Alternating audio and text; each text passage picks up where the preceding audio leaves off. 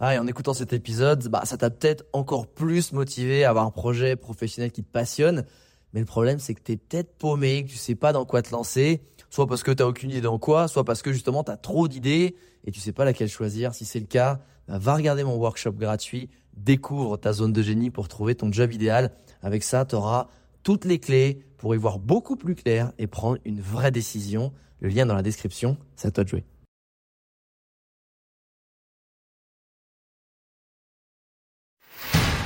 Bienvenue sur Les Entrepoteurs, le podcast à la cool où je te partage les conseils pratiques et concrets pour faire passer ton business au niveau supérieur ou transformer ta passion en métier dans une ambiance de pote entrepreneur. Je m'appelle Alex Viseo, je suis expert en personal branding et en stratégie de création de contenu et mon but ultime avec mes formations sur viseoacademy.com, c'est de t'aider à construire une vie dans laquelle tu t'épanouis grâce à une activité professionnelle et un quotidien qui te correspondent vraiment. Maintenant, place au partage du jour. Salut chers entrepoteurs, chers entrepoteurs. Aujourd'hui un petit pot de sap euh, avec mon pote Ambroise Debré qui était déjà venu sur mon podcast. Mais là on va faire un petit échange rapide WhatsApp puisque j'ai un pote qui voulait se lancer en freelance. Et j'avais des conseils à lui donner, mais je me suis dit, ok, je vais demander quand même au cadre euh, du, du sujet en France, qui est Ambroise, parce qu'il accompagne les gens clairement à faire la bascule entre le salariat et le freelancing. Et euh, justement, si toi, t'as cette petite idée, te lancer en freelance, je pense qu'il va y avoir plein plein de très bons conseils pratico-pratiques pour toi dans cet épisode. C'est parti. Salut mon bichon, écoute j'espère que tu vas bien. Euh, en fait je t'envoie un message parce que j'ai un pote qui va se lancer en freelance et alors, j'ai déjà filé pas mal de conseils suite à mon expérience bah, de freelance en tant qu'influenceur. Et là, je fais un peu le pont avec l'entrepreneuriat aussi pour lui, on sait jamais. Mais je me suis dit, si je suis un vrai pote, euh, bah, faut que je donne les meilleurs conseils possibles. Du coup, je vais aller chercher euh, au grand master qui forme les freelances en France, euh, mon cher pote Ambroise. Du coup, je, je voulais savoir, euh, c'est quoi les vraiment toutes les étapes à penser et à pas oublier quand tu te lances en freelance euh, pour être sûr de maximiser les chances de réussite, de tout de suite être rentable et que ça se passe bien dans ton activité de freelance. Et quand je dis la toutes ces étapes-là, c'est évidemment en amont de se lancer. Donc euh, tu vois, ça peut être euh, Enfin, tu dois les avoir bien dans ta tête, dans l'ordre. Euh, moi, c'est pas forcément clair cette partie-là. Surtout peut-être des fois aussi, il y a l'URSAF, il y a les trucs, il y a la stratégie, il y a trouver les clients. Bref, si je pouvais me faire un petit récap que je puisse lui transmettre, ça serait vraiment adorable. Hello Alex, eh ben écoute déjà un grand bravo à ton pote, il fait le bon choix et il se pose les bonnes questions. Alors je t'ai préparé quelques étapes pour qu'il se lance sereinement et qu'il puisse rapidement en vivre. Étape numéro 1. Déjà, se lancer quand on est encore employé pour avoir bien le temps de démarrer tranquillement. Parce que l'idée de se dire, OK, j'en ai marre, je quitte tout, YOLO, c'est non, parce que c'est, c'est dangereux, ça va être stressant et euh, c'est le meilleur moyen pour pas y arriver et retourner dans le salariat après. Donc non, c'est beaucoup moins stressant de se lancer tranquillement, à côté de son boulot, en bossant soit le matin, le midi, le soir ou les week-ends. Et c'est justement la beauté du freelancing, c'est que c'est très flexible. Tu peux bosser aussi bien quelques heures par semaine que euh, 100 heures par semaine si tu veux. Et donc l'idée c'est le faire progressivement pour petit à petit gagner de l'argent de plus en plus et remplacer son ancien salaire. Deuxième étape, ça va être de décider de manière assez large les services qu'il va offrir. Le mieux, c'est si ton pote, il a un métier qu'il fait en tant qu'employé dans lequel il veut s'en en freelance. Parce qu'il aura déjà cette expérience, entre guillemets, ce portfolio freelance qui sera là. Euh, ses anciens collègues ou ses collègues pourront le recommander facilement et ça va être beaucoup plus facile de trouver des missions dans le domaine. Deuxième option, qui est assez courante aussi, c'est que euh, bah, ton pote, il a envie de changer de métier. Il a peut-être marre de ce qu'il faisait avant, ou alors c'est pas faisable en freelance. Dans ce cas-là, soit euh, soit il sait exactement quel métier il veut faire, et dans ce cas-là, bah, se former et euh, pourquoi pas aussi se lancer en freelance dans son métier de base le temps d'être formé pour commencer rapidement. Soit, dans, soit il sait pas vraiment ce qu'il veut faire. Dans ce cas-là, je le renvoie vers toi, Alex, avec ta méthode d'introspection pour qu'il puisse trouver sa voie. Troisième étape, tout ce qui va être statut administratif. Alors ça, c'est un truc qui stresse énormément de personnes avant de se lancer. Alors qu'une fois que c'est une fois que t'es lancé, c'est hyper facile, hyper simple à gérer. Et euh, beaucoup de gens se bloquent de se lancer alors que ça prend 20 minutes de démarche et c'est vraiment easy.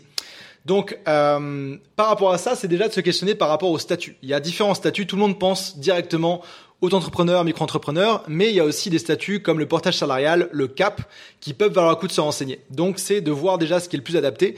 Et puis, euh, s'il se lance en tant qu'auto-entrepreneur, le faire au début d'un trimestre dans lequel il veut vraiment se lancer par rapport à l'acre et à différentes choses. Donc ça, on s'en occupe en 20 minutes, c'est réglé, on n'en parle plus. Quatrième étape, maintenant qu'on est bien setup, ça va être de trouver ses premiers clients. Donc, première partie par rapport à ça, ça va être déjà, s'il est employé dans le même domaine, c'est de transformer son boulot actuel en mission freelance sous un rythme de 3-4 jours par semaine s'il peut. Ça, c'est le best parce que à la fois, t'es dans un milieu familier, les gens te connaissent, t'as pu faire tes preuves et euh, tu sais que tu vas être bien payé par rapport à ça. Et en même temps, ça te laisse aussi un ou deux jours par semaine pour vraiment kiffer ta vie d'indépendant, peut-être faire d'autres choses à côté ou trouver d'autres missions. Si c'est pas possible, essayez de transformer son boulot en boulot à mi-temps pour se libérer du temps tout en restant en sécurité, en ayant un salaire qui tombe tous les mois. Deuxième partie pour trouver ses premiers clients, c'est après ça de chercher dans son réseau. Le réseau, c'est le truc le plus puissant qui existe pour trouver des clients en freelance ou dans tout domaine.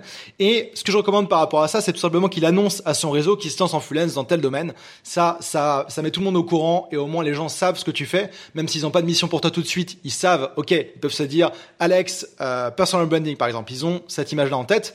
Et puis après, petit à petit, tout simplement, toutes les semaines, de faire un petit post sur LinkedIn, Instagram, etc. pour partager un petit peu son quotidien de freelance, dire ce qu'on fait, sur quoi on se forme, les clients qu'on trouve et comment ça se passe. Au moins, on va tenir au courant euh, notre réseau par rapport à ce qu'on fait. On va devenir top of mind pour eux dans notre domaine. Et troisième truc qui est hyper puissant pour le réseau, c'est tout simplement d'envoyer un message de reprise de contact à ces, euh, milieux pro, perso, ses anciens collègues, ses, ses potes étudiants, etc., pour tout simplement demander des nouvelles. La beauté du truc, c'est que bah, c'est pas c'est pas très euh, comment dire, c'est pas trop lourd et tu vas demander une nouvelle et la personne va te demander une nouvelle en retour. Et là, tu pourras subtilement glisser que tu es en freelance dans ton domaine. Et ensuite, pour trouver ses premiers clients, une fois qu'on a euh, utilisé donc son boulot pour le transformer ou son réseau pour trouver des missions, c'est ensuite directement de contacter les entreprises avec qui on rêve de travailler et leur proposer une mission de test de quelques jours, quelques semaines pour vraiment mettre le pied dans la porte, montrer sa valeur et ensuite se rendre indispensable pour transformer ça en mission à long terme et de répéter ce process-là avec autant d'entreprises, de clients potentiels qu'il en faut pour avoir une activité stable.